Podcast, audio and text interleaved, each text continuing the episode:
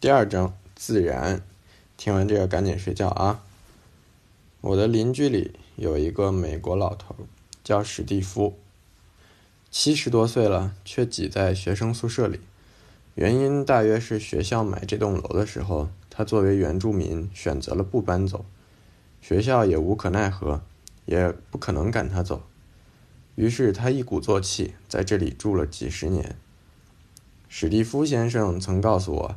他早没了亲人，也从没看到过一个朋友拜访。不难想象，这样的老头儿有逢人就拽住不放、喋喋不休的习惯。他每天晚上把花白的胡子染黑，背着一个重重的双肩背包出门，不知所去。早上回来，白天睡觉，下午洗澡、梳洗打扮，一日三餐吃放香蕉片的麦片，活的也算是兴致勃勃。但是我总觉得，他其实已经疯了。他的房门永远关着，说是不想让别人看见屋里有多乱。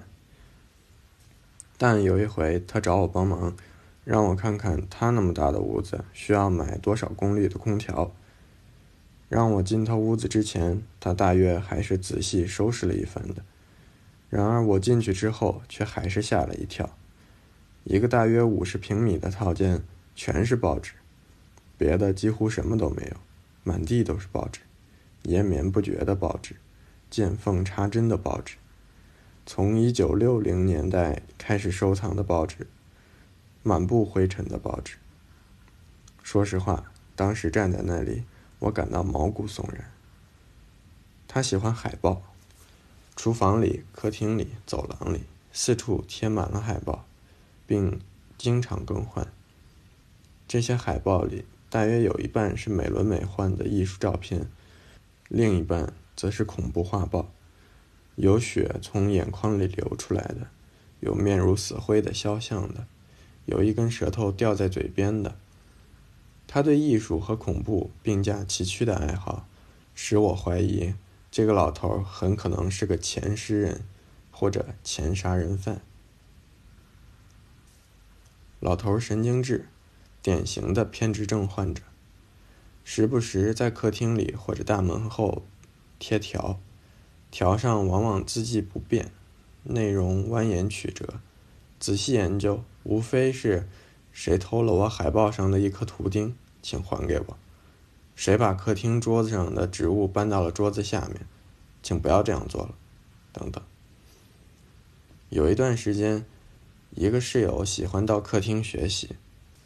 而客厅的插座在沙发后面，把沙发向右移开三厘米左右才能把电脑插上。结果发现第二天早上沙发又给移了回去。第三天如是重复，第四天又是如此，直到有一天他问老头：“问能不能不要把沙发移回去？”老头答：“必须让沙发的中线和墙上那幅画的中线。”在一条垂直线上，否则让人忍无可忍。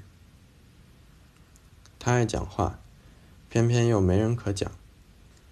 每次碰到我或者别的室友，就要如获至宝的截住，一讲就停不下来，语速密集到我连插一句“不好意思，我有急事要走了”的缝隙都没有，只有连连点头。便是你有一只脚已经迈进了卫生间，他也一定要讲完长篇大论，才让你把另一只脚迈进去。今天在客厅碰到他，他告诉我，他心脏出了毛病。Oh, I'm so sorry。我站住，听他开始讲述他的心脏问题，这才注意到，在我住的这个公寓的四年里，其实老头老多了。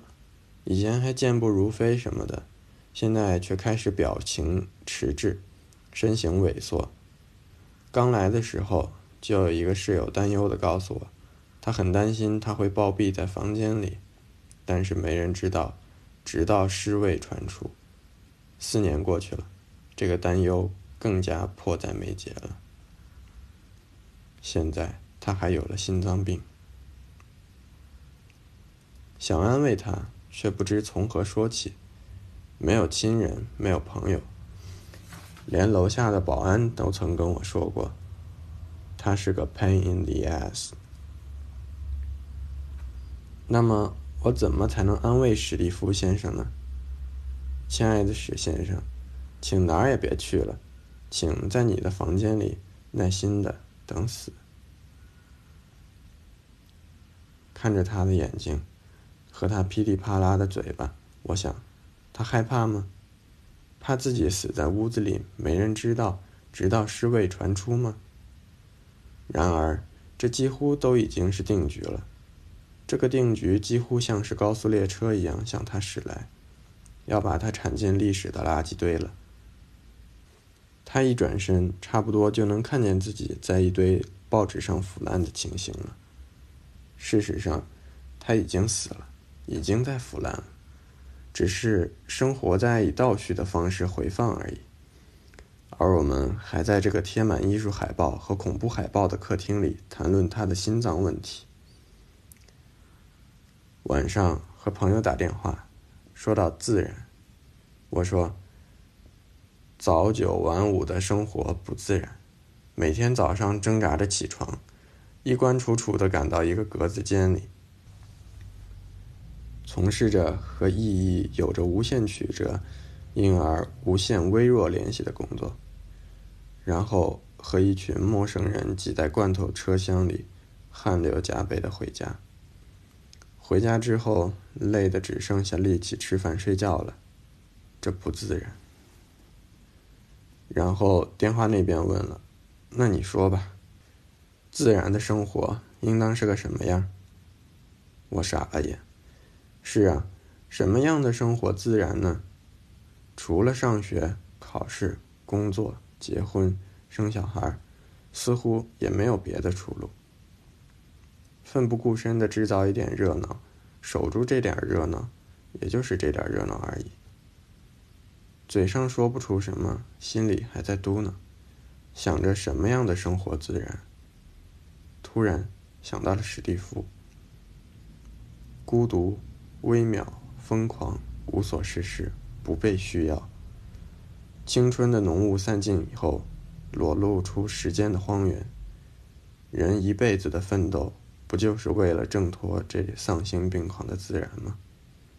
心一紧，在电话这头老老实实闭了嘴。